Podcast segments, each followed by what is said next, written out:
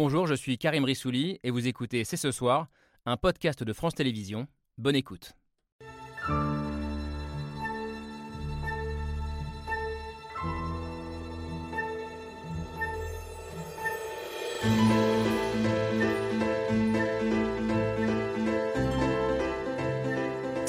Bonsoir à toutes et à tous, soyez les bienvenus sur le plateau de C'est ce soir. Quatre jours après sa victoire, Emmanuel Macron présidait ce midi l'ultime conseil des ministres du gouvernement dirigé par Jean Castex. Qui sera le futur Premier ministre? C'est la question que tout le monde se pose, une équation à trois inconnus, à en croire le président de la République. Je mènerai quelqu'un qui est attaché à la question sociale et à la question environnementale et à la question productive. Alors, le nouveau Premier ministre sera-t-il de gauche? Après avoir barré à droite, Emmanuel Macron s'apprête-t-il à virer à gauche Choix stratégique pour contrer Jean-Luc Mélenchon qui tente une OPA sur la gauche ou véritable inflexion politique On ouvre le débat avec nos invités.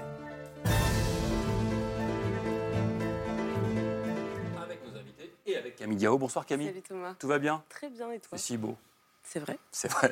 Et avec nous pour parler non pas du beau temps, mais du temps politique, de la météo politique du moment, un député LREM qui doit avoir le sourire en imaginant cette bascule à gauche. Bonsoir Patrick Vignal, c'est vous, Bonsoir. le souriant député LREM de l'Hérault. Et depuis longtemps, vous espérez, et je vous cite, voir la jambe gauche d'Emmanuel Macron se muscler un peu. Et j'y La- travaille tous les matins. et vous y travaillez tous les matins en salle de muscu, bien sûr.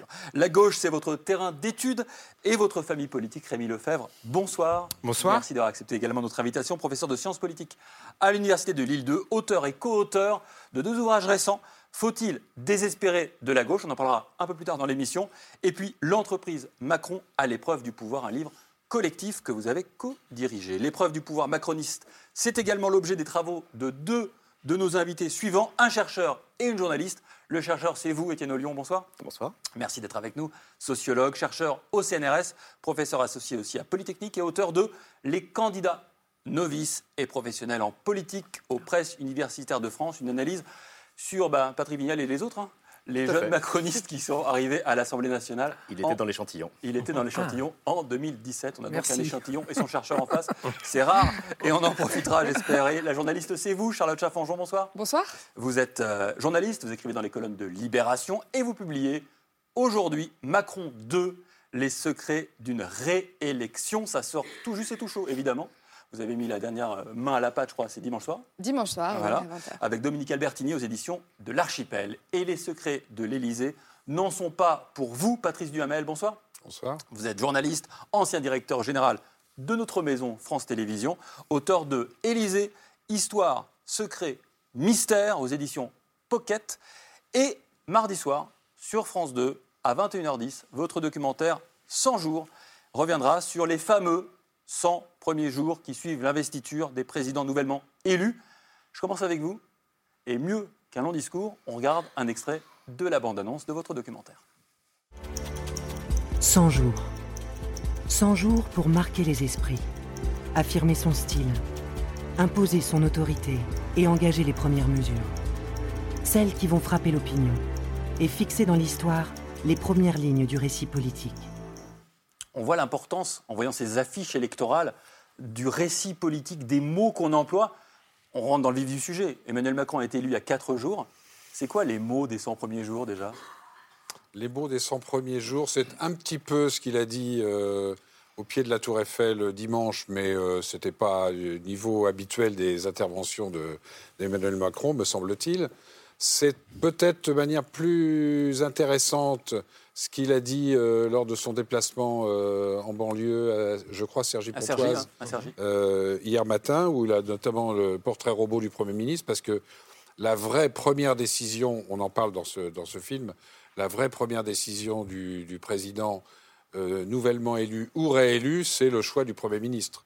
Qu'il soit rendu public, que ce soit la première décision publique ou que ça soit encore confidentiel, je suis même pas sûr qu'aujourd'hui, c'est peut-être pour ça que le calendrier est un peu étiré sur quelques jours, euh, le président réélu euh, sache exactement qui il va nommer. Mais euh, voilà. Après, il y a et, et spécifiquement pour Emmanuel Macron, euh, il y a l'image qu'on veut donner au début de son, de son mandat. Et ce qui est intéressant, c'est que euh, la Tour Eiffel et le Louvre, c'est pas du tout la même chose. Et les premières déclarations, le, le style, à mon avis, qu'il veut donner, qu'il avait théorisé la dernière fois, c'est-à-dire le style jupitérien, me semble-t-il, devrait, en tout cas c'est ce qu'il dit, ce qu'il fait dire, etc. Je ne sais pas ce qu'en pense le député. Euh, c'est, on voit sur cette image avec Oui. les enfants et la foule derrière lui, c'est l'inverse du Louvre. hein, où il était tout seul. Ouais. Euh, c'est-à-dire euh, d'avoir une gestion et un- une, ce qu'on appelle une gouvernance plus collective. Collectif, c'est un mot prononcé par Gabriel Attal aujourd'hui Voilà, en je sortant Conseil ministres. On y reviendra. euh, oui. Dans un instant, Charlotte Chaffanjon, vous avez suivi euh, pas à pas la campagne électorale. 100 jours pour Emmanuel Macron, ça pourrait ressembler à quoi? Alors, effectivement, c'est pas c'est pas quelque chose euh, dont il parle régulièrement du concept euh, des 100 jours. En revanche, il a quand même en tête euh, d'avoir, euh, au début de son mandat euh, précédent, du premier mandat, un peu raté ces 100 jours. Je pense notamment à la question de la réforme des retraites, qui Mm. était très symbolique. On se souvient qu'il promettait une, une réforme pour mettre en place un système universel, quelque chose de beaucoup plus ambitieux que ce qu'il promet aujourd'hui. Et il l'a pas fait tout de suite. Il n'a pas enclenché la machine tout de suite. Et on se souvient qu'il y a eu des mois et des mois de concertation parce qu'il pensait que c'était une bonne méthode, mais alors qu'en réalité, euh, tout ça, c'était pour finalement ne pas tellement écouter les résultats de la concertation. Et donc, on a beaucoup entendu quand même, on aurait dû aller plus vite, on aurait dû faire, euh, voilà, euh, accélérer, etc. Et d'ailleurs, on a entendu dire qu'il voudrait euh, cette fois-ci aller beaucoup plus vite. Donc, c'est plus ça, c'est plus lancer une dynamique et enclencher ces réformes, alors que ce soit sur l'écologie, sur les pouvoirs d'achat, sur la réforme des retraites, plus vite, en ayant tiré des Et leçons de la dernière fois. Et les institutions. Dans le film, il y a Laurent Fabius, président du Conseil Ouais. constitutionnel, qui dit sur les institutions, si on le fait en substance, hein, si on le fait pas tout de suite, on le fait pas. Et c'était d'ailleurs euh, le début du mandat de François Hollande sur la question du mariage pour tous, qui a Oui. engagé beaucoup de manifestations euh, un an Il plus l'a fait tard. trop, il l'a fait un, trop tard. un regret dont il a beaucoup parlé ensuite. J'aurais dû le faire plus tôt, j'aurais Oui. dû le faire plus tôt. Étienne Lyon, cette temporalité-là, est-ce qu'elle a encore du sens aujourd'hui? Parce que euh, 100 premiers jours pour faire plein de choses, mais on peut aussi faire des erreurs. Vous l'avez dit, hein, dans les 100 premiers jours, on se souvient par exemple aussi des vacances de Nicolas Sarkozy euh, dès l'été 2007. Il peut se passer des choses qui en, en manche mal, si je peux me permettre l'expression, Oui, un- surtout qu'en fait, euh, dans ces 100 jours, il va déjà y en avoir euh, au moins une bonne quarantaine qui vont être pris par la campagne des législatives, Oui. puis par le résultat des législatives, ce qui est une temporalité assez étendue hein, quand on Mm. compare avec les autres élections qu'on a eues euh, précédemment, à tel point qu'on a eu pendant tout le printemps et un peu de l'hiver cette espèce de rumeur selon laquelle il pourrait y avoir une dissolution au lendemain de l'élection pour accélérer le calendrier. Et donc ces 100 jours, ils vont être pris par euh, en partie ce débat-là qui va se jouer et qui, on en reparlera tout à l'heure à mon avis, est très fortement investi par les autres partis aussi, qui euh, tentent pour certains de, jouer un troisième tour en fait, et, euh, et- qui peut coûter très cher parce que quand on, a des semaines et des semaines qui passent, eh ben, il y a parfois un peu de dynamique qui se perd. Et donc je crois que le prochain enjeu, et je parle ici à un député, peut-être futur député, c'est évidemment la réélection d'un groupe majoritaire euh, pour le président. Rémi Lefebvre, les 100 jours pour un poli- politiste, po- professeur de sciences politiques, est-ce que ça a du sens? Bah, j'ai l'impression que cette séquence qui est un peu mythologique, elle perd un petit peu quand même de, de sa signification. D'abord parce qu'il y a une réélection de- d'Emmanuel Macron. Il part pas de rien, il a été réélu. Donc, euh, euh, donc il y a un effet de surprise euh, qui, est, euh, qui, est, qui- qui est moins grand. Il y a une forme de continuité euh, qui prévaut. En plus, euh, euh, concrètement, euh, on a l'impression, moi, moi je suis très très frappé par le fait que cette élection présidentielle, elle n'a pas vraiment marqué les esprits. C'est-à-dire qu'elle a marqué les esprits, mais euh, il n'y a pas d'état de grâce, par exemple. hein. Le, le concept de 100 jours, il est souvent aussi lié au concept d'état de grâce, c'est-à-dire c'est ce, moment où une fenêtre d'opportunité, où parce qu'on a une très forte légitimité issue de l'on- de l'onction Ouais. du suffrage universel, on peut agir, on peut euh, être, être volontariste sans susciter beaucoup, sans susciter Ouais. beaucoup de résistance. Là, en fait, on a l'impression que ça n'existe pas cet état de grâce. parce que non seulement ça n'existe pas, mais vous avez dit le mot légitimité.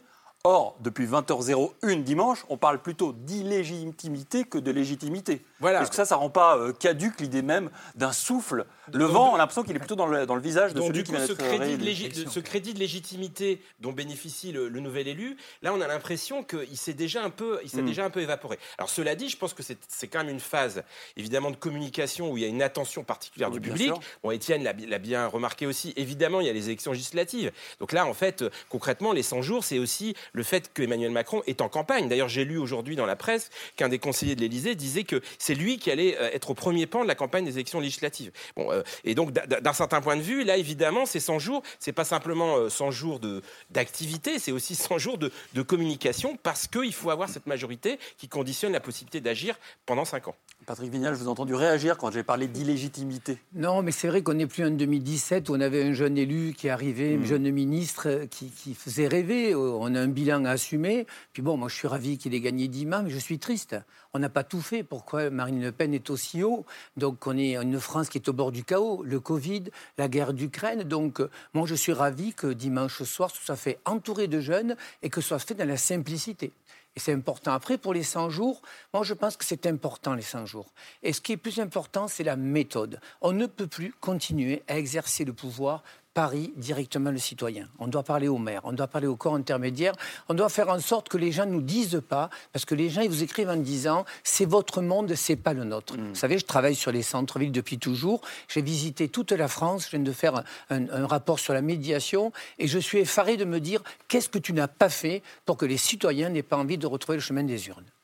On va s'interroger justement euh, là-dessus, sur euh, les réformes que compte peut-être mener Emmanuel Macron dans le champ des institutions. Vous l'avez évoqué euh, à plusieurs reprises. La question aussi du choix du Premier ministre. Ce midi, Conseil des ministres en guise d'adieu pour le gouvernement de Jean Castex, qui va démissionner dans les jours qui viennent. Et les spéculations vont donc bon train pour savoir qui lui succédera à Matignon. Le Monde parle cet après-midi de l'équation politique d'Emmanuel Macron, une équation dont le résultat déterminera évidemment la politique de la France pour les prochaines années. On va tenter, je ne sais pas si vous êtes bon en maths, de résoudre l'équation à trois inconnus avec nos invités. Mais ça, c'est juste après la preuve par trois d'Hugo Bernard.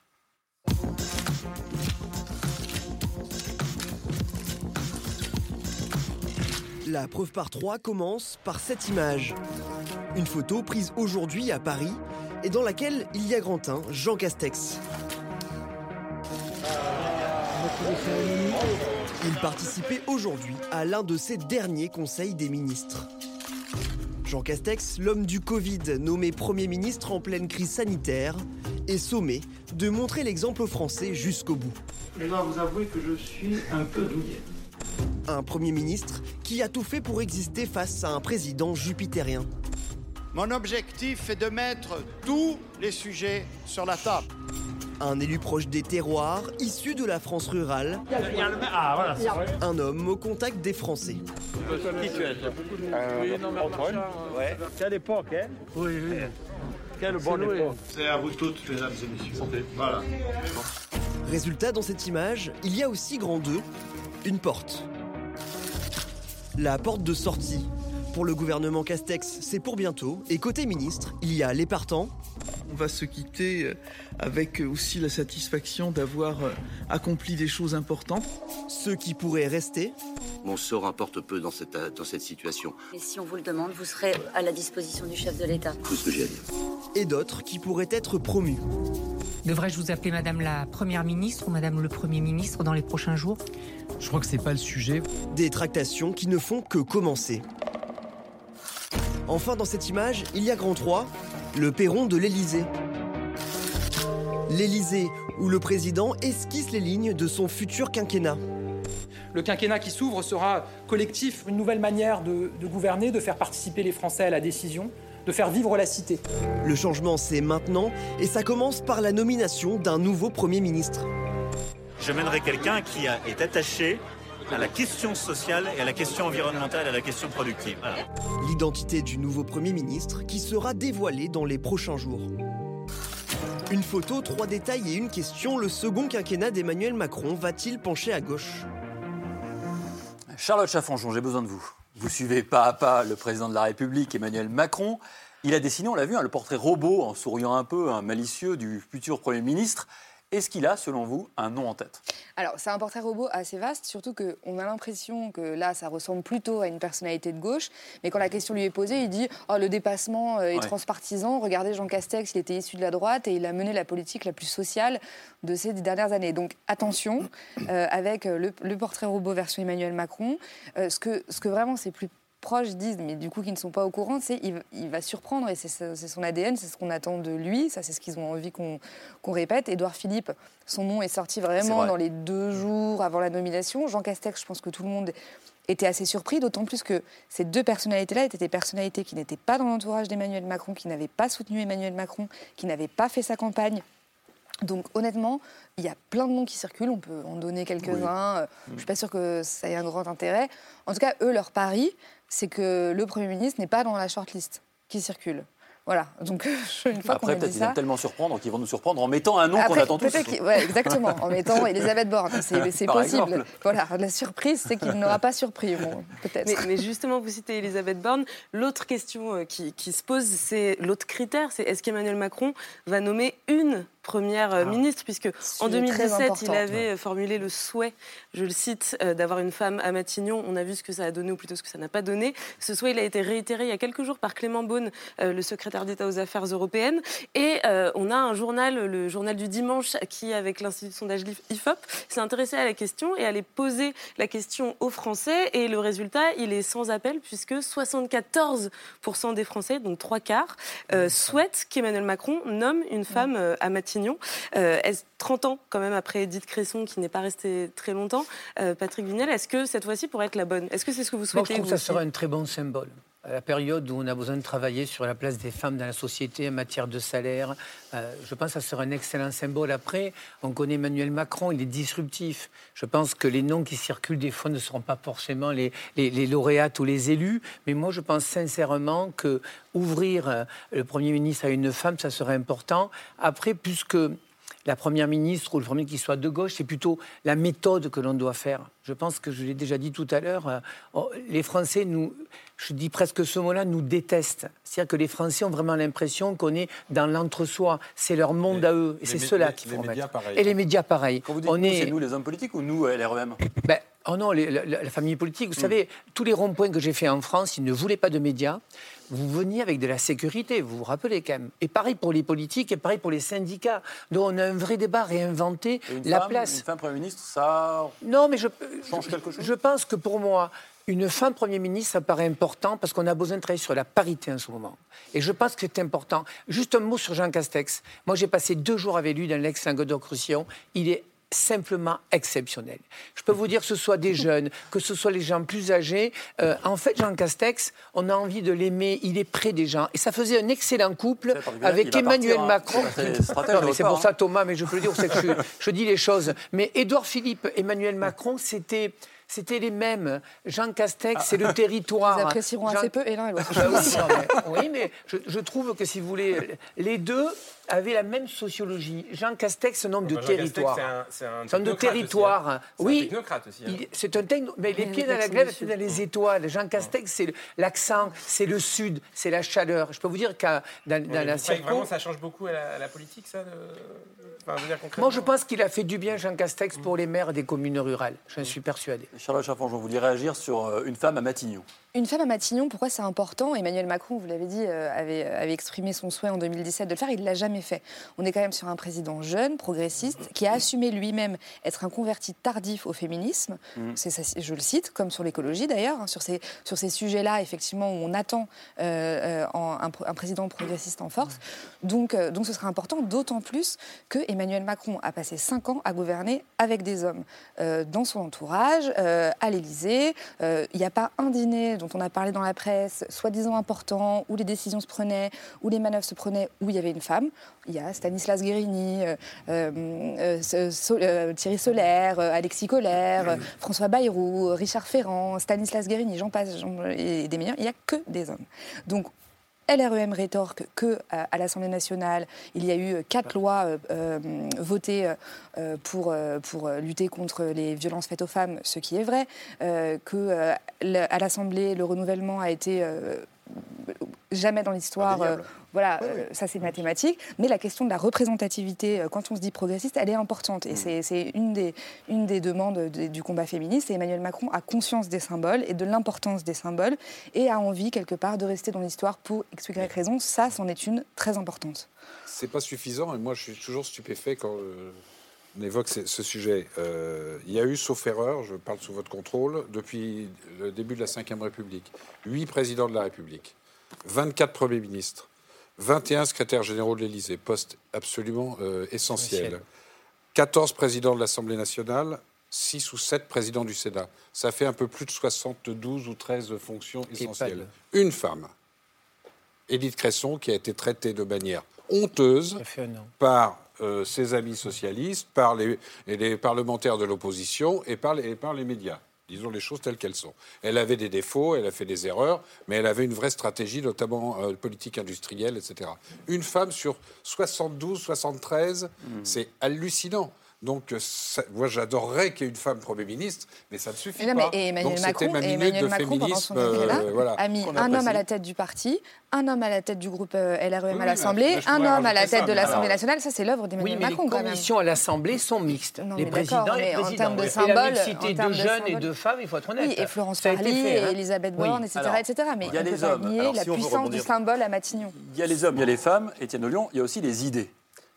Et au-delà de ça, la grande question, c'est, et c'est la question que je vous pose, Étienne de Lyon et à Rémi Lefebvre ensuite, est-ce qu'on peut à la fois faire, et je reprends les mots du président, du- de la production, du social et de l'écologie en même temps? Est-ce que ça existe, ça?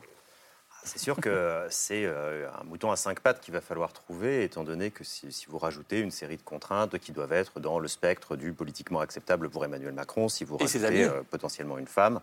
Euh, c'est vrai que j'ai été un peu surpris, moi, quand j'ai vu en fait, l'annonce d'Emmanuel Macron. Alors, pour tout vous dire, Thomas, en fait, moi, j'ai d'abord vu l'annonce de l'émission qui disait Virage à gauche d'Emmanuel Macron. J'ai cru que c'était un 1er avril, en me disant c'est un peu surprenant. Non, non, je que- vous confirme, ça ne sera pas le 1er avril. mais voilà, et puis on est, on est en tête, on est bientôt à l'approche du 1er mai, donc peut-être qu'Emmanuel Macron sera dans les cortèges lui aussi. Euh, de manière un petit peu plus sérieuse, euh, on peut tout à fait euh, avoir la déclaration qui a été faite, donc sociale, écologique, productif, et être situé dans un spectre de centre, de centre droit, de centre gauche ou même à droite. Le gaullisme, pendant des années, vous savez ça très bien, a gouverné avec ce qu'on appelait le gaullisme social, et c'est pas des personnes qui se revendiquaient de la gauche de quelque manière que ce soit. Donc je pense qu'il faut, il faut faire attention dans ces moments de campagne électorale où on a tendance à surinterpréter, à pas sauter sur un petit mot comme ça et se dire est-ce que d'un coup il va tenter d'aller dans une manœuvre, aller chercher ailleurs? Je pense que là, il faut lui faire crédit en fait de voilà, il a certaines idées et c'est le signal qu'il veut envoyer. Mais je ne crois pas forcément, mais moi je suis pas dans sa tête ni dans ses petits papiers, que ça implique qu'il aille braconner sur le territoire de la gauche. Rémi Lefebvre, vous Oui, y croyez, vous, euh, à ce virage à gauche où vous vous dites ça, c'est le 1er avril? Je, je sais pas. Il faut, moi, j'ai j'ai l'impression qu'il faut. euh, on le jugera à ses actes. Hein, c'est la, la rhétorique, la- le positionnement. Alors déjà, c'est c'est clair qu'il avait com- commencé sa campagne très à droite avant le premier tour. hein. la retraite, euh, la, la retraite à 65 ans, le CSA conditionné, même les, les- les gens qui étaient à la gauche, à, à la gauche de l'ARM étaient, étaient très inquiets. Bon, il a, il a vraiment euh, euh, modéré son, son discours dans l'entre-deux-guerres pour toucher les électeurs de gauche et on l'a vu. euh, L'entre-deux tours. à L'entre-deux.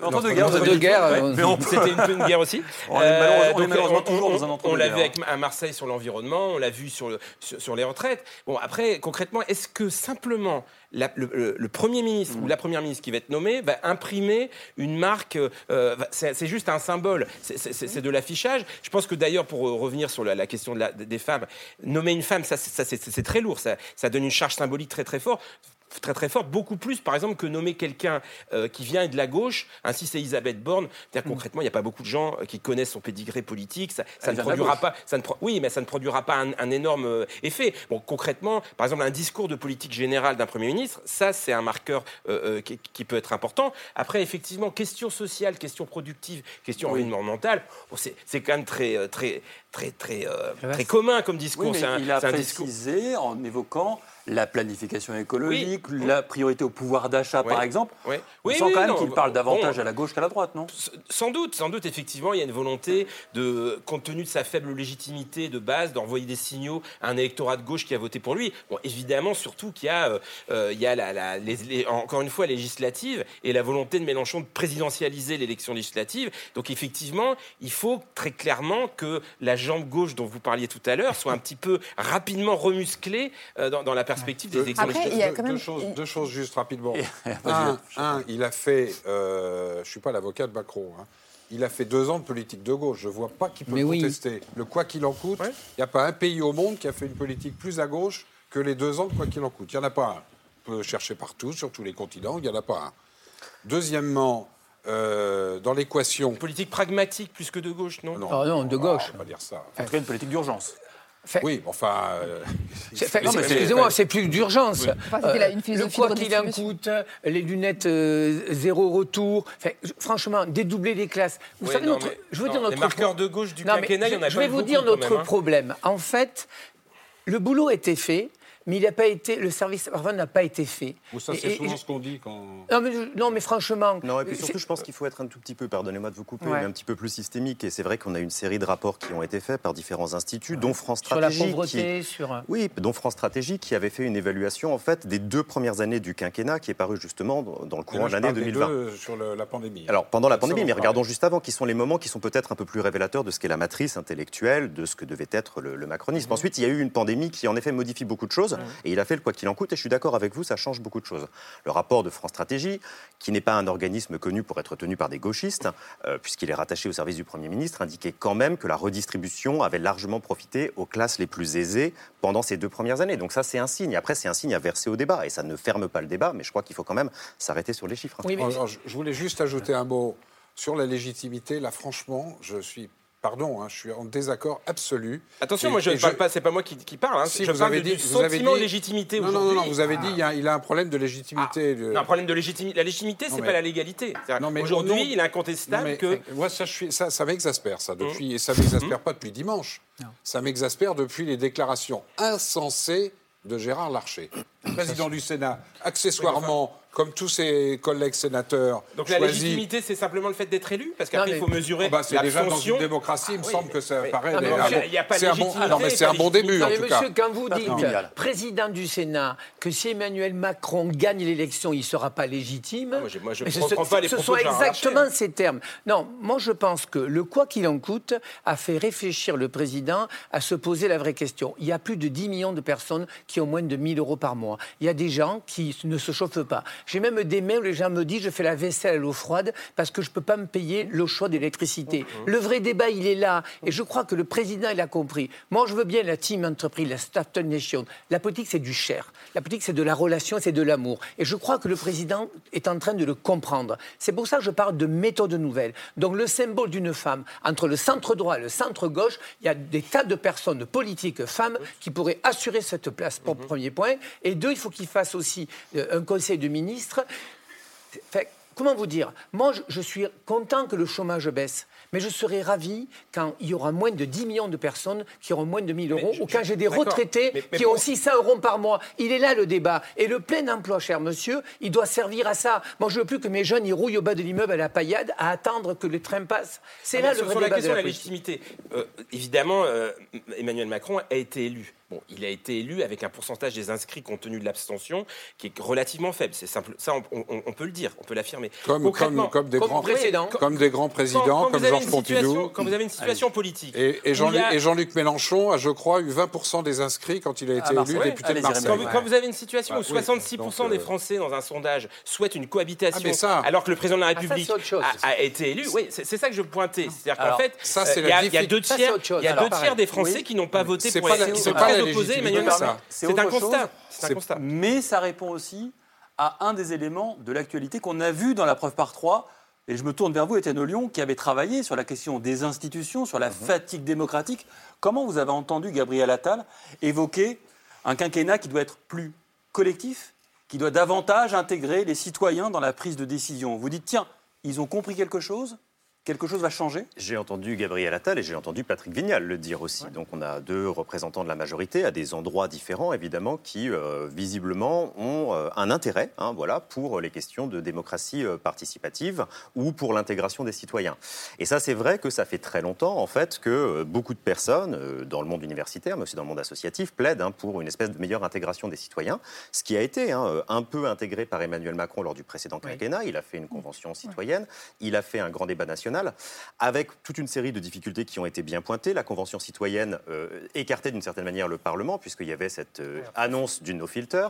Euh, le grand débat national, finalement, les restitutions étaient peut-être un petit peu limitées.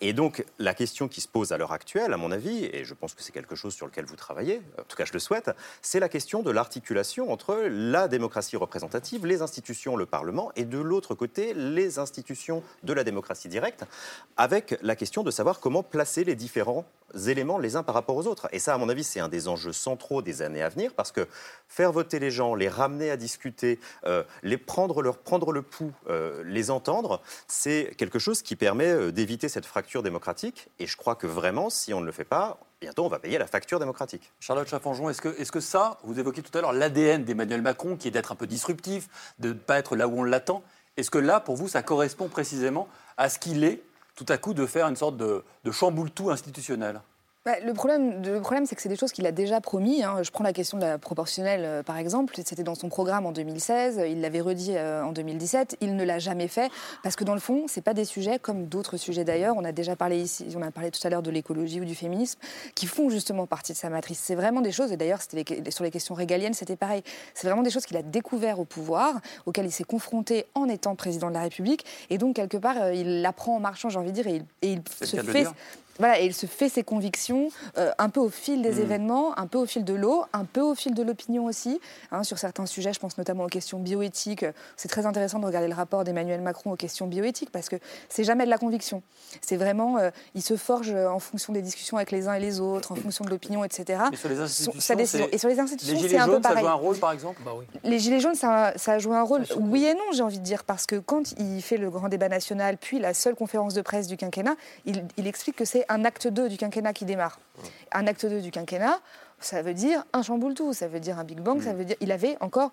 Alors il y a eu le Covid un an plus tard, il avait Ouais. encore le temps de mettre en place des choses. Il ne l'a pas fait. Il, il n'a rien fait. Patrick Vignal. Vous savez, en fait, les Français ne veulent pas obéir, ils veulent aussi adhérer.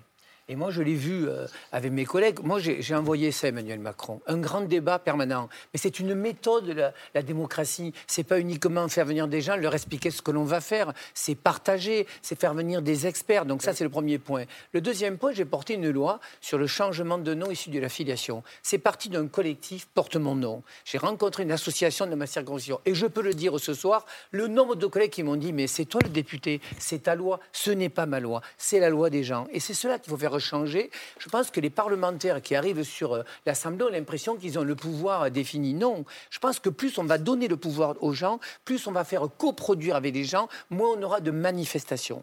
Et je pense que moi, je suis assez inquiet pour le quatrième tour parce qu'on ne sait pas parler aux gens. Attendez, le et vraiment. tour. Et oui, parce que vous avez un troisième tour législatif et vous aurez la rentrée avec des gens comme Jean-Luc Mélenchon qui sont vraiment dans des états qui sont prêts à faire soulever des foules. On ne règle pas la société que par des manifestations. Vous voyez bien, ça fait trois ans, tous les samedis à Montpellier, il y a des manifestations de gilets jaunes, mais que le maire prête des salles municipales, qui puissent discuter, échanger, et, vous, verrez que ça fonctionne. C'est pas, pas uniquement de, de- de- c'est pas uniquement de discussion. euh, la- Il y a une attente de débat, mais une attente aussi de changement. Mais discussion et résultat, cher moi, ce qui me frappe, et, et je suis tout à fait d'accord avec Étienne lorsqu'il dit qu'il faut trouver aujourd'hui un nouvel équilibre entre la démocratie représentative, participative et directe. Mais moi, je pense qu'aujourd'hui, l'enjeu des années qui viennent, c'est de sortir du flou, en fait. C'est-à-dire qu'aujourd'hui, il faut expérimenter, mais il faut aussi des règles. C'est-à-dire pas simplement on lance une convention, on lance un débat. C'est-à-dire qu'il faut, il faut des règles du jeu très claires, parce que sinon, qu'est-ce que ça nourrit quand on ouvre, quand on ouvre des débats comme euh, le débat, le, le débat suite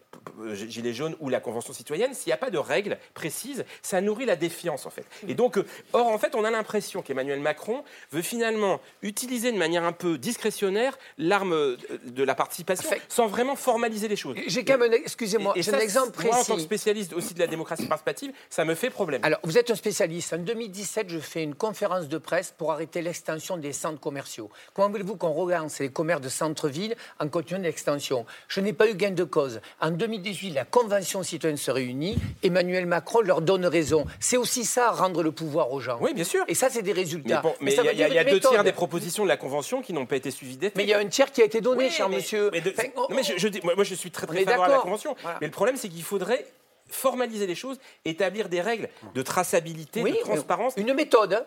Une Voire méthode, même mais une constitution. Il a, il a- Non, mais- justement sur la Constitution, Emmanuel Macron, il a une proposition qui figurait dans son programme et qui devrait être mise en œuvre assez rapidement. Euh, normalement, c'est celle de mettre en place une commission transpartisane. Alors c'est assez flou, euh, mais l'idée ce serait de rassembler des responsables politiques de toutes les sensibilités politiques du pays pour réfléchir ensemble euh, bah, à une révision de la Constitution et pour soumettre ce projet aux deux assemblées. Alors il y a un nom qui circule depuis hier soir pour présider cette fameuse commission, c'est celui de l'ancien président socialiste, François Hollande.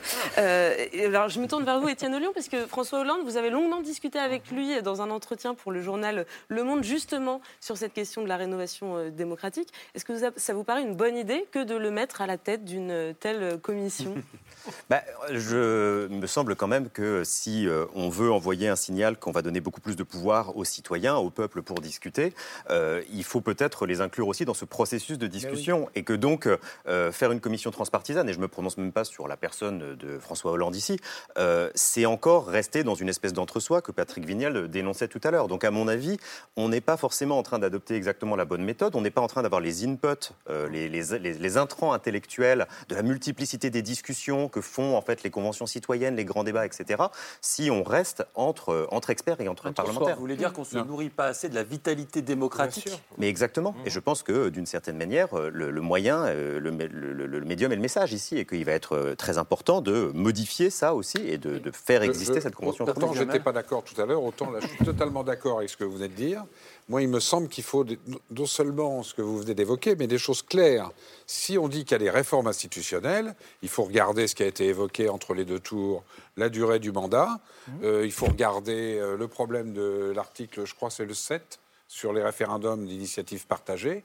C'est-à-dire, le, actuellement, c'est quasiment impossible d'arriver à un référendum parce que je crois que c'est 4 700 000 euh, citoyens qui doivent, ça, ça paraît, il faut évidemment euh, baisser le, seul, le seuil.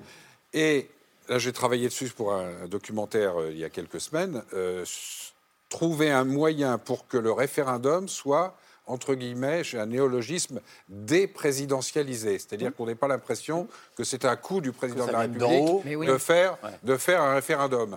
Et parce qu'on est resté, et tout- quand on, c'est, euh, me semble-t-il, tous les Français, sur cette idée quand même euh, assez terrible du référendum de 2005, où 55% de Français votent non, et, Et- puis et trois ans après, on a l'impression que Le traité de Lisbonne, le traité de Lisbonne, ça revient. Ça, tue la démocratie. Et on ne parle pas de rien. Moi, je suis très frappé. Il faut, il faut associer les citoyens. Il ne faut pas donner l'impression d'un entre-soi partisan. Mais il y a aussi, je vais plaider un peu pour ma corporation, il y a énormément de réflexions d'intellectuels depuis 10 ans, 20 ans sur la démocratie participative. Il y a plein, plein aujourd'hui de solutions. Le, le rite délibératif, euh, euh, des conventions euh, citoyennes, le tirage au sort. Aujourd'hui, il y a, il y a une, il y a une, une ébullition intellectuelle dans le champ euh, académique autour de la démocratie. Donc, je veux dire, euh, faut pas croire qu'on va aller, on, on a besoin d'aller chercher des choses. Enfin, il y a- il y, a des choses disponibles, beaucoup. Charlotte Chaffanjon, est-ce que euh, c'est encore euh, un machin euh, ou bien c'est un véritable projet? Je dis machin parce qu'on est habitué quand même à ces conventions, à ces réflexions, à ces cercles, et qui à la fin ne donnent pas grand-chose. Est-ce qu'il y a vraiment au cœur du pouvoir aujourd'hui la volonté de donner davantage la parole aux citoyens Vous l'avez dit, les contours sont très flous pour l'instant. On a quand même très peu de détails sur la commission transpartisane et euh, comme vous l'avez dit, en plus, ça n'est pas donné la parole aux citoyens. Donc c'est très difficile de répondre avec les éléments qu'on a et la, la matière qu'on a, euh, que Emmanuel Macron a pu nous donner aujourd'hui à cette, euh, à cette Ouais. euh, question. Il faut attendre et de voir les semaines qui viennent. Ce serait que de la spéculation. Mais vous le l'avez pas senti pendant la campagne, Non. par exemple, Ah, comme non. un thème qui monte, Non. voire imposé par l'extrême droite hein. Non, c'était pas un thème qui revenait beaucoup dans leur, euh, dans leur discussion. hein. Programme, ça faisait pas pas partie du programme, à part le- l'idée de refaire des débats, euh, comme on l'a vu à Poissy. D'ailleurs, ça a été euh, beaucoup critiqué parce qu'on s'est rendu compte que euh, les questions étaient préparées à l'avance, euh, que le, le cas- enfin, les gens étaient choisis à l'avance par Carl Livre, le- l'ami d'Emmanuel Macron. Euh, C'est France. Inter qui avait révélé cela. Donc ça donnait quand même un sentiment de, de- de- assez factice. Euh, à part ça, c'était pas au cœur de la campagne de remettre les citoyens euh, au cœur de la vie politique. Ça, c'est ça, c'est quelque chose de Il y a, factuel. il y a- il y a ju- juste une phrase, il y a quelque chose qui, me semble-t-il, va, va pas, que je crois que tout le monde a compris, y compris ceux qui étaient d'accord pour le quinquennat, etc., etc., c'est qu'il faut casser ce système qui, qui devient quand même très étrange, c'est-à-dire euh, présidentiel, législatif dans la foulée. Euh, et donc, euh, le sentiment des Français, me semble-t-il, d'après les études en tout cas, que le président élu a cinq- 50 cartes blanches, qui fait à peu près ce qu'il veut, qu'il y a quelques élections intermédiaires, ça, mais qu'en gros, il fait ce qu'il veut. on verra ce donc, qui va non, se mais il faut, sans doute jouer sur la durée Ouais. des, des- des- des- des mandats, me bonne, semble-t-il. bonne transition. Merci, Pardon. on sent que vous êtes un homme de télévision. Pendant que le suspense entoure le choix du Premier ministre, à gauche aussi, il y en a du suspense. Jean-Luc Mélenchon parviendra-t-il à unifier derrière, derrière lui les socialistes, les Verts et les communistes en somme Faire renaître la gauche plurielle pour le porter à Matignon On en discute tous ensemble juste après le mail de Pierre Michel.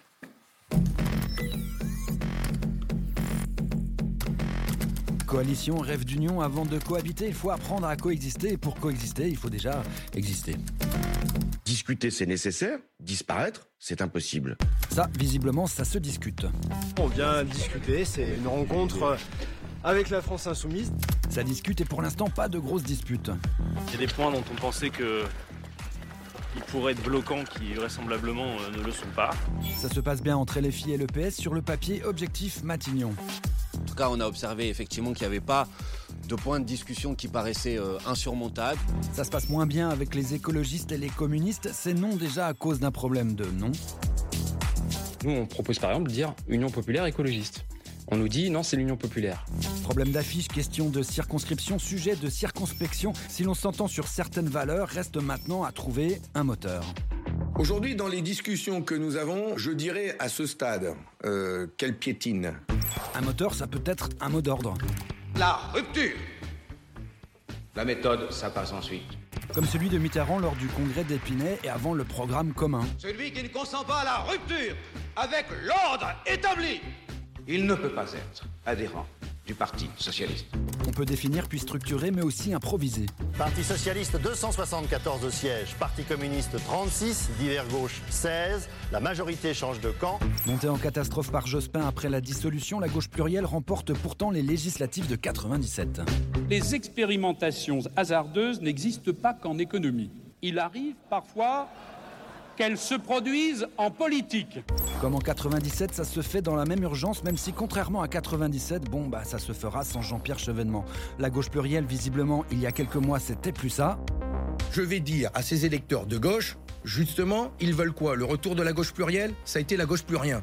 Mais bon, c'était il y a quelques mois. Nous avons toujours cette ambition de réussir ensemble à faire gagner au moins 289 députés de gauche. Et 289 députés de gauche, ce n'est pas rien.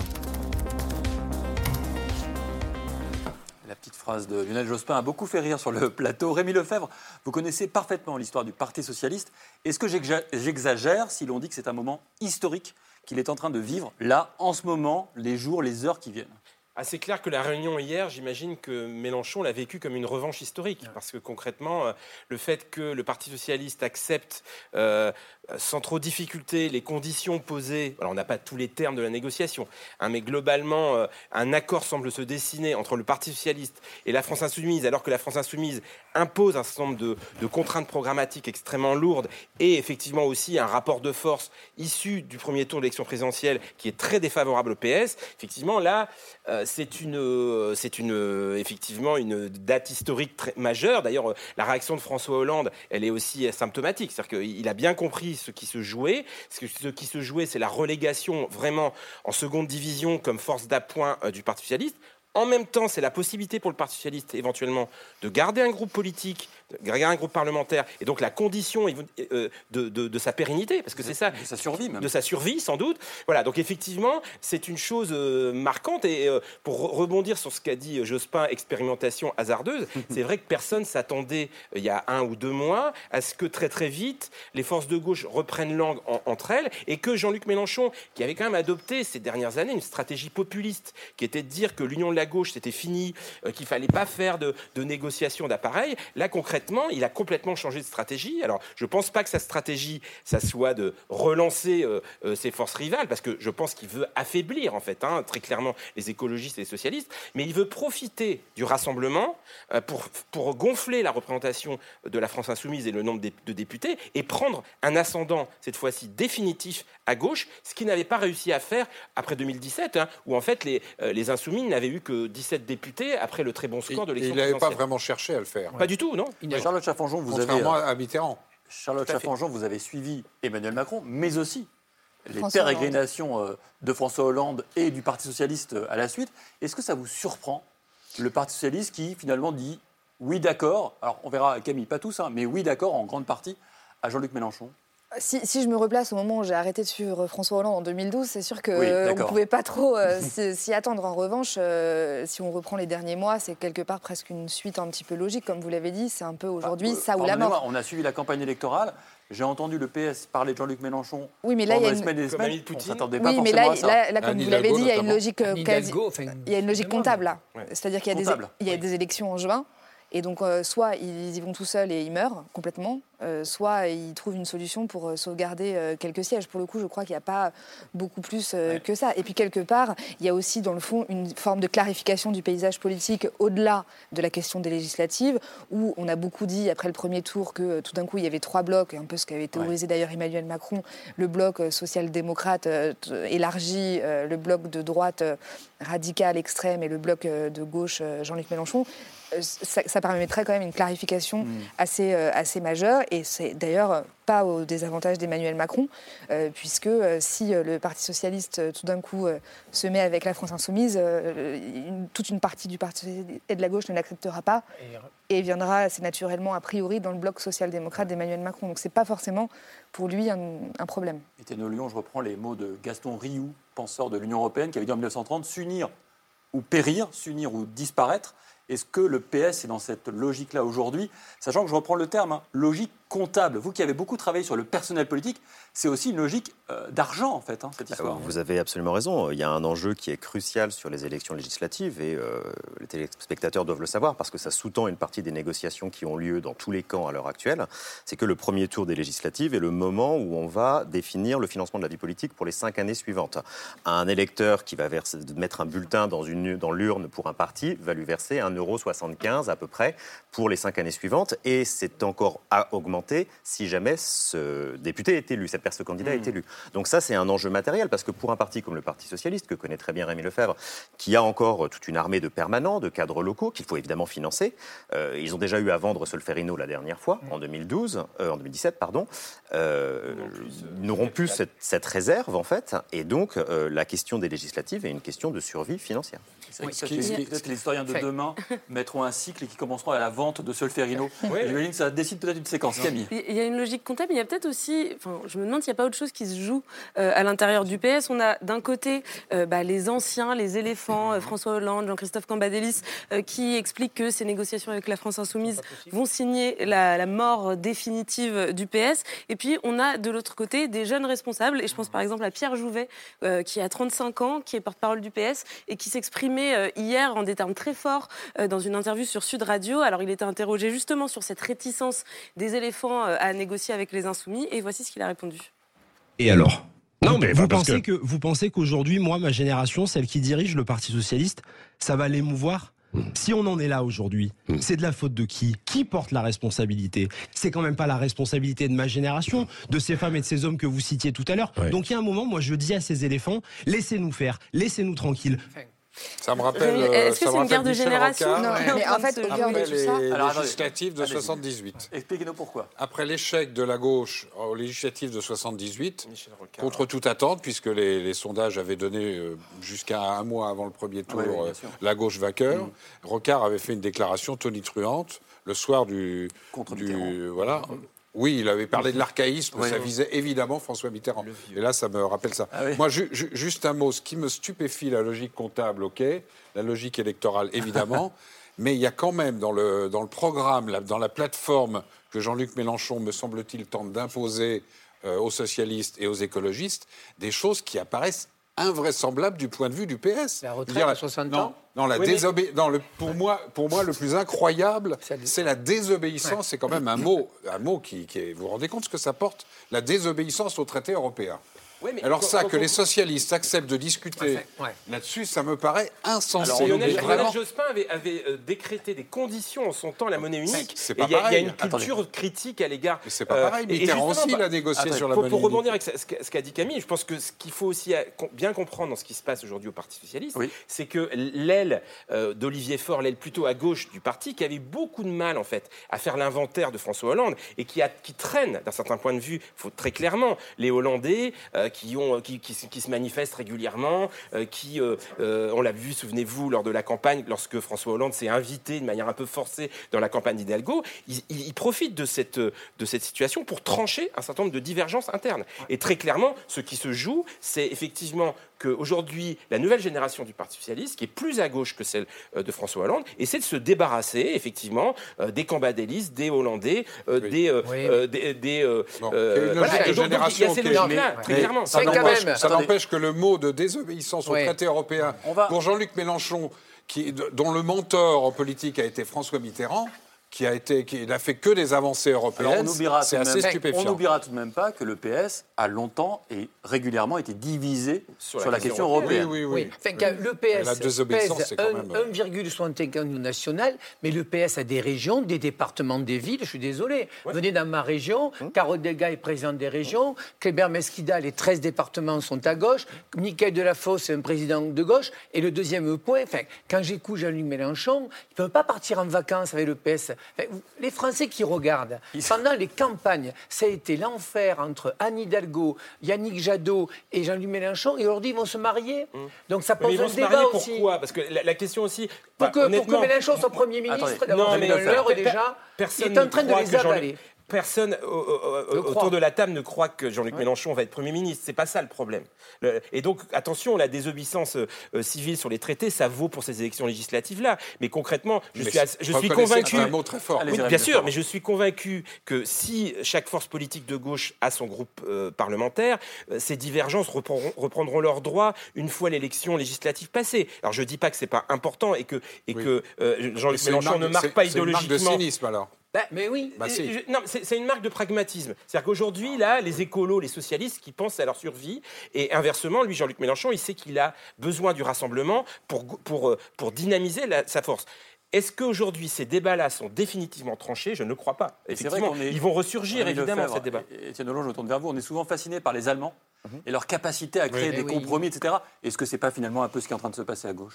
Bah, ça pourrait être ce qui va se passer à gauche, sauf qu'il y a quand même une différence fondamentale, c'est qu'on a un scrutin qui ne permettra pas de fonctionner de cette manière-là. Donc en Allemagne, on a quand même un scrutin proportionnel qui oblige d'une certaine manière au travail de coalition, alors qu'en France, on a un scrutin majoritaire qui l'interdit complètement.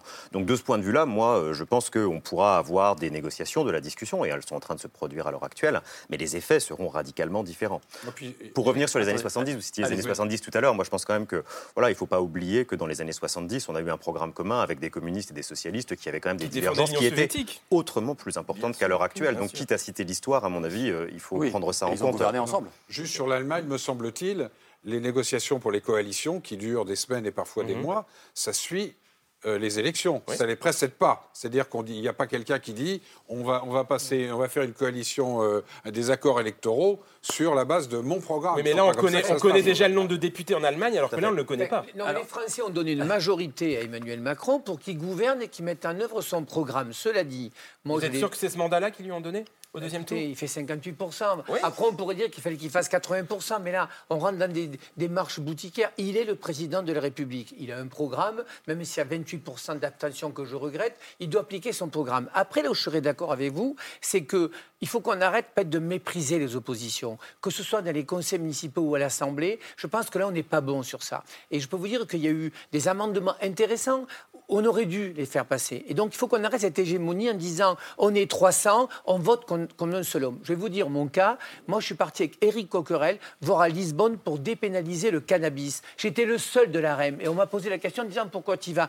Que je voulais apprendre. Je voulais savoir ce que faisaient les Portugais sur ça. Et c'est cette ouverture d'esprit qu'on doit avoir. Et pas cette hégémonie en disant j'ai mes 300 députés, ils appuient sur le bouton. Ça, ça serait une nouveauté et on rendrait service aux Françaises et aux Français. Euh, Camille, il n'y a pas que la question, je reviens sur les programmes, c'est important, on s'intéresse aussi au fond ici. Mm. Il n'y a pas seulement la question de la désobéissance au traité européen qui peut sembler être une pierre d'achoppement pour une unification autour de Jean-Luc Mélenchon. Oui, si on, de- si on devait résumer, donc effectivement, il y a la question de l'Europe, il y a aussi la question plus globale de la politique internationale et ce principe de non-alignement euh, qui est brandi par la France insoumise et qui fait grincer des dents, notamment euh, chez, chez les Verts. Il y a la question du nucléaire. Les communistes, eux, souhaitent rester dans le nucléaire. Euh, les écologistes souhaitent euh, en sortir. Il y a la question de la- du retour à la retraite à 60 ans, qui pour quand même une partie du PS euh, est considérée comme une mesure complètement déraisonnable. Donc tout ça, c'est des divergences qui sont pas négligeables. Finalement, quand on fait cette liste, on se dit, Charlotte Chaffanjon, que l'union, elle peut uniquement se faire sur le plus petit dénominateur commun. Est-ce que ça permet de créer une force politique? Et quel serait-il ce plus, quel plus petit dénominateur commun d'ailleurs Bah, le plus petit dénominateur commun, à mon avis, ce serait l'envie de victoire à court terme. hein, même si on s'intéresse au fond, euh, si- s'ils se mettent tous ensemble, c'est quand même euh, pour réussir à. euh, Enfin, gagner à- pour gagner, c'est pas un programme. Gagner pour gagner, non, mais une fois qu'on a le pouvoir, ensuite euh, on discute. On, on- on parle quand même beaucoup d'Emmanuel Macron. Il arrive euh, au pouvoir aujourd'hui avec une majorité qui va de Christian Estrosi euh, à Jean-Pierre Chevènement, à Gabriel Attal qui sort du Parti temps. Socialiste. Euh, oui, bien sûr, mais ils sont tous ensemble. euh, et le, le plus petit Oui. dénominateur commun, c'est Emmanuel Macron victoire. et la victoire et son projet. Donc le fond est très important, mais au bout d'un moment, si tout le monde se met autour de la table avec de telles divergences qui sont réelles euh, et profondes et de conviction, euh, c'est bien que c'est pas, le fond n'est pas, ne fait pas tout, Mais ces divergences ont toujours existé historiquement à gauche. À gauche, l'histoire de la gauche, c'est euh, c'est l'histoire de la, de la désunion hein, euh, depuis, euh, depuis un siècle et l'histoire de- du pluralisme, parce qu'effectivement, il y a une culture idéologique à gauche qui fait qu'il y a, il y a des, distances, des démarcations très très fortes. Moi, je suis pas du tout convaincu aujourd'hui que les divergences à gauche, dont on parle beaucoup, la laïcité, le nucléaire, ça, bon, c'est- l'Europe, c'est des grandes questions, mais c'est pas du tout euh, des, questions plus, plus des différences plus exacerbées que celles qui existaient entre le Parti communiste et le Parti socialiste dans les années 70. Il y a eu le, programme commun, euh, il y a eu 97. En 97, il y avait déjà de très très fortes divergences aussi. Donc à un moment donné, euh, concrètement, effectivement, les compromis ne sont pas forcément des compromissions. Et moi, je- je suis de ceux qui pensent que euh, euh, les disparités idéologiques à gauche, qui sont réelles, ne sont pas plus fortes qu'avant. Et donc elles sont, elles sont surmontables, à mon avis. D'accord, mais alors, je reviens à la question que Camille posait. Quel est le dénominateur commun? Il y a, des choses sur le pouvoir d'achat, non c'est Le- pas les vrai. mesures sociales. Oui. mesures Oui, sur le sociales et pouvoir- pouvoir sur le d'achat, pouvoir voilà. d'achat, sur, sur- sur les Mesures sociales. Sur Oui, le c'est rapport Mais critique nous allons à le l'Europe. avec Emmanuel Macron. Les Peut-être pas désobéissance au, au- au traité, mais un rapport critique à l'Europe. Je suis ça, c'est désolé. autre chose, ça. Euh, Mais Laurent Fabius, qui était pour le non en 2005. Oui, mais la France Insoumise a- rompu avec plan A, plan B. au la, la- la européen. France Insoumise a, a- a- a amolli un petit peu sa positionnement sur l'Europe. hein, elle est plus sur plan A, plan B. Inversement, on voit que les écolos et les socialistes ont euh, dans leur programme une vision plus critique que l'Europe, de l'Europe. Voilà, je pense qu'il y y y a un dénominateur commun autour de, de politiques de relance, de politiques environnementales, de politiques de soutien de- de- de- du pouvoir d'achat et d'un rapport critique à l'Europe. Ouais, et vous savez, on peut encore parler de méthode ici euh, parce que je pense que euh, euh, on a des convergences qui peuvent se produire à partir du moment où les gens s'assoient dans une salle et se mettent à discuter ensemble. Et c'est à partir de ce moment-là qu'on comprend le point de vue de l'autre et qu'on arrive à s'entendre. Moi, je l'ai vu de manière assez frappante. Je suis allé euh, vous observer. hein, je reprends la métaphore du laboratoire à l'Assemblée nationale. Et quand vous voyez euh, pas la séance à l'Assemblée, mais la commission qui travaille dans un calme un petit peu plus relatif, les, les oppositions qui pourraient être des oppositions un peu scénarisées disparaissent. Et à mesure qu'on progresse dans le travail de la commission, on a des gens qui, même par-delà des oppositions euh, théoriques et idéologiques qui restent, arrivent à s'entendre sur une série de points et sur une série d'enjeux.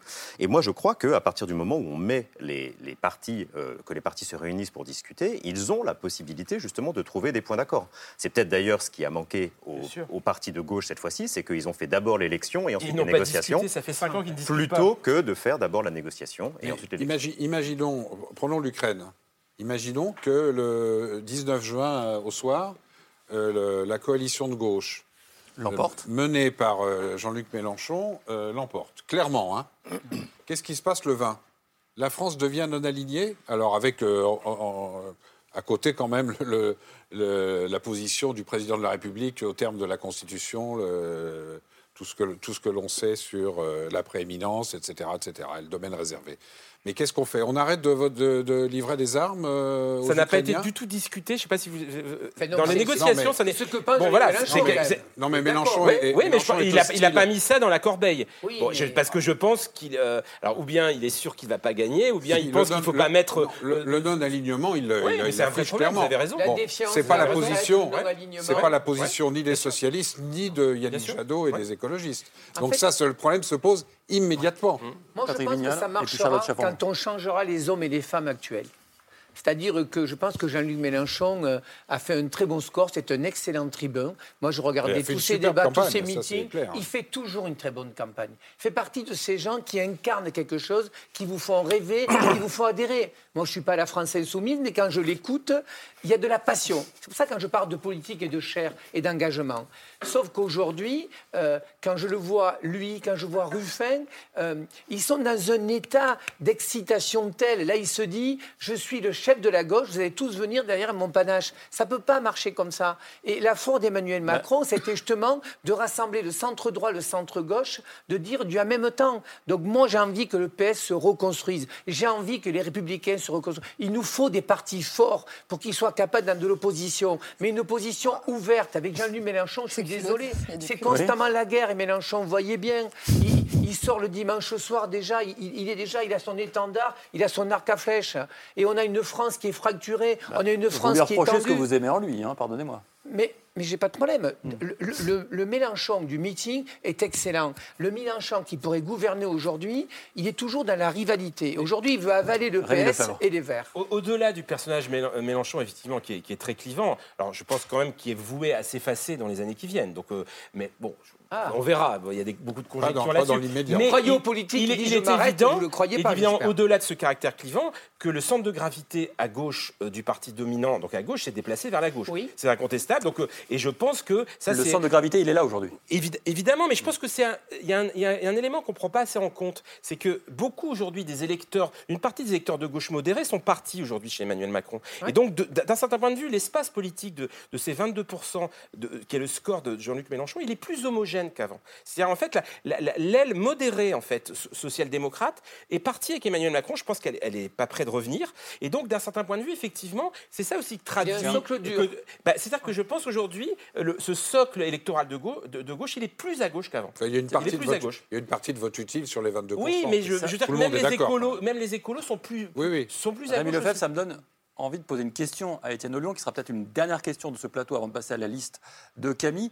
Est-ce que finalement, les questions qu'on se pose là, c'est pas le résultat de la décomposition ou de la recomposition politique engagée depuis 2017 Est-ce qu'après avoir, en gros, désossé la droite, c'est pas aujourd'hui la gauche qui largement est désossée et qui cherche à se réenraciner en- autour d'une figure, mais qui ne fait, qui ne fait pas l'unanimité Vous dites 22%, 22%, ça ne permet pas de gouverner un pays.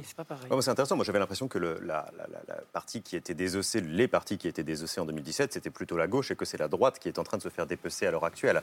Et ensuite, dans euh, la série des choses qu'il faut faire, évidemment, euh, les partis doivent se reconstruire. hein, c'est ce qui a été dit euh, jusque-là pour tenter de, de pouvoir s'opposer. Mais je ne suis pas certain que, en effet, euh, on va voir dans les années qui viennent euh, réémerger quelque chose si on n'est pas capable collectivement hein, de euh, changer un petit peu les institutions dans lesquelles on a euh, travaillé. Moi, j'ai été frappé de voir à l'Assemblée des députés de, de votre parti, d'autres partis, euh, trouver et euh, le dire en on ou en off d'ailleurs que le régime était à bout de souffle en fait et qu'il fallait changer ses institutions et euh, des personnes qui a priori n'étaient pas forcément euh, des, euh, euh, des euh, critiques du, président. Donc euh, je crois que oui, en effet, euh, dans les semaines et dans les années qui viennent, euh, on a très intérêt à travailler sur cette question-là et que la recomposition des partis et des institutions en fera partie. Pourquoi vous dites très intérêt? C'est quoi le risque? Pourquoi je dis Très intérêt. Pourquoi on a très intérêt à le faire? Quel est le risque? Ben pour moi, le risque, en fait, euh, c'est ce que j'évoquais tout à l'heure, c'est-à-dire que euh, on fait tous le constat, euh, c'est même devenu un trope, en fait, je l'ai utilisé moi-même, donc je me mets dedans, de la fatigue démocratique, hein, en disant que de toute façon, maintenant, les citoyens n'ont plus envie de voter, qu'il n'y a plus de corps intermédiaire, qu'il y a des syndicalisations, qu'il y a de l'abstention, Euh, et, et qu'il y a aussi, hein, dans cette fatigue démocratique, une colère démocratique. Il y a des demandes, en fait, pour pouvoir s'investir, demande de RIC, demande de votation, demande d'engagement alternatif. Voilà, tout ça, on le voit. Euh, si on n'est pas capable d'entendre ça, si on n'est pas capable de voir que la fracture démocratique ne fait qu'augmenter, que euh, les euh, responsables politiques sont, euh, quoi qu'ils puissent faire, à mon avis, hein, euh, même si on peut sûrement faire autrement, euh, détestés, eh ben, euh, demain, à mon avis, on va payer la facture démocratique, et ça, ça risque d'être bien plus coûteux. Charles Chaffanjon, le mot de la fin peut-être? Non, mais par rapport à effectivement cette fatigue euh, démocratique, ça c'est un diagnostic qui a beaucoup été fait puisqu'on parlait de la campagne d'Emmanuel Macron euh, par lui-même et son entourage, et c'était même une inquiétude euh, de dire en fait aujourd'hui la fatigue et la résignation ont remplacé la colère, et, et c'est beaucoup plus compliqué à analyser parce que alors euh, c'est ce qu'il disait euh, vraiment euh, depuis des mois, on sait comment vote un pays en colère, je crois qu'on en avait déjà parlé ici, mais on ne sait pas comment vote un pays fatigué, Ouais. et ça c'était vraiment leur point d'inquiétude, alors que pour le coup ils étaient quand même assez sûrs d'eux. Et donc, euh, je pense que ça joue beaucoup aussi dans son, dans son discours aujourd'hui sur les institutions et sur, et sur la, la- la rénovation démocratique. Et ça va jouer beaucoup dans son analyse des mois prochains. Il y a d'ailleurs un débat en interne, justement, sur le fameux troisième tour social à la rentrée. Aura-t-il lieu N'aura-t-il pas lieu? Ils ne sont pas tous d'accord entre eux. Il y, a- il y en a certains qui, qui se disent que finalement, les conséquences économiques de la guerre en Ukraine euh, pourront faire, entre guillemets, passer la pilule euh, du, du coup sur la vie, parce que bon, les Français ont compris que c'était pas uniquement de la faute d'Emmanuel Macron, et d'autres qui se disent qu'on n'en est plus là. Donc, euh, donc ça, c'est un vrai sujet d'inquiétude et, de, et de, con- voilà, de concernant au pouvoir. Comment réveiller la démocratie, oui Oui, non, si on veut éviter un troisième tour social, il y a des solutions. hein. Ça s'appelle des référendums. Et on aurait tout à fait pu imaginer sur la réforme des retraites, mais sur d'autres grandes réformes, qu'à un moment donné, en fait, on ne se drape pas dans la légitimité d'une élection passée, qui visiblement maintenant perd de son pouvoir assez rapidement, mais qu'on dise, écoutez, on va faire un texte de loi qu'on va proposer, et puis ensuite, on demandera aux citoyens de s'en emparer. Et ce genre de situations-là peuvent être des situations qui vraiment dénouent euh, les, les- les tensions et les angoisses, et qui évitent d'avoir euh, bah, voilà, euh, l'espèce de, de mobilisation euh, extrêmement forte, mais aussi extrêmement violente, euh, qui a pu euh, avoir lieu. Et euh, voilà, je pense que c'est une manière d'apaiser un petit peu, le- de relancer le débat et d'apaiser la démocratie. On relance le débat, nous, avec la discussion. C'est le coup de cœur de Camille, la liste de C'est ce soir.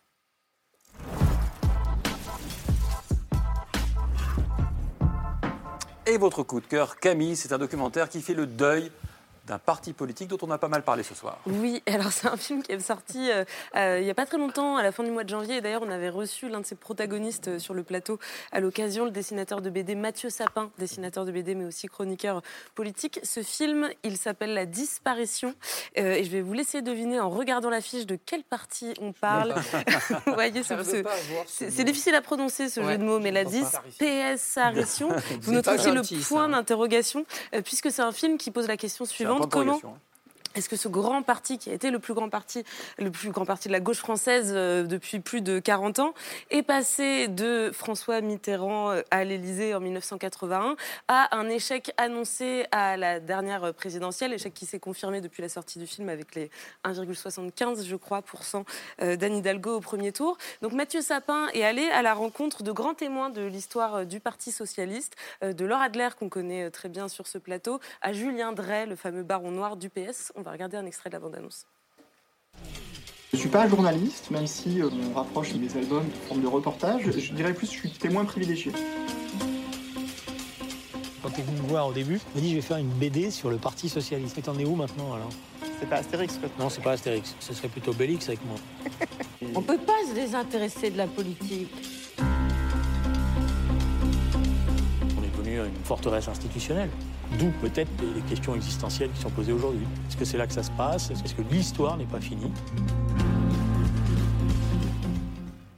Donc le film, il s'interroge sur cet effondrement du Parti socialiste, mais il pose aussi euh, cette question qui est toujours brûlante d'actualité et qui est au cœur des négociations qui sont en train de se jouer, euh, à savoir sur quelles valeurs et sur quel projet la gauche peut-elle se reconstruire aujourd'hui. Donc le film est encore présenté dans quelques salles en France. Je laisse nos téléspectateurs regarder où est-ce qu'il y a des séances. Sinon, il sortira en DVD et en VOD à la mi-mai, donc dans quelques, Dans quelques semaines. jours. Quelques jours.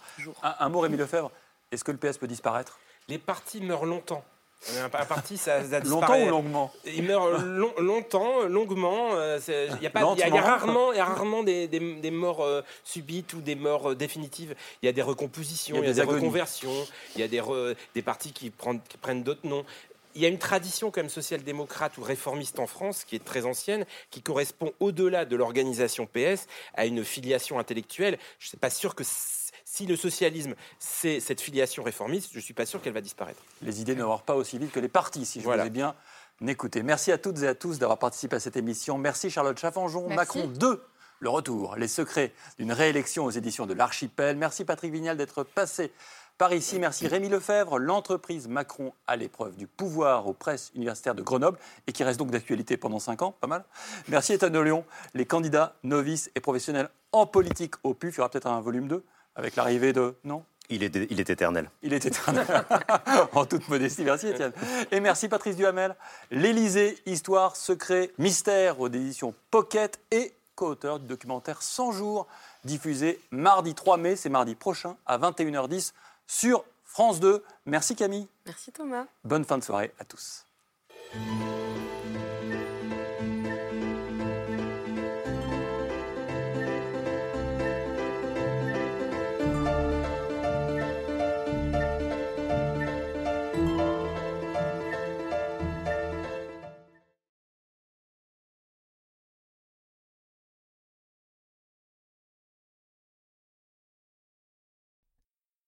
C'était C'est ce soir, un podcast de France Télévisions.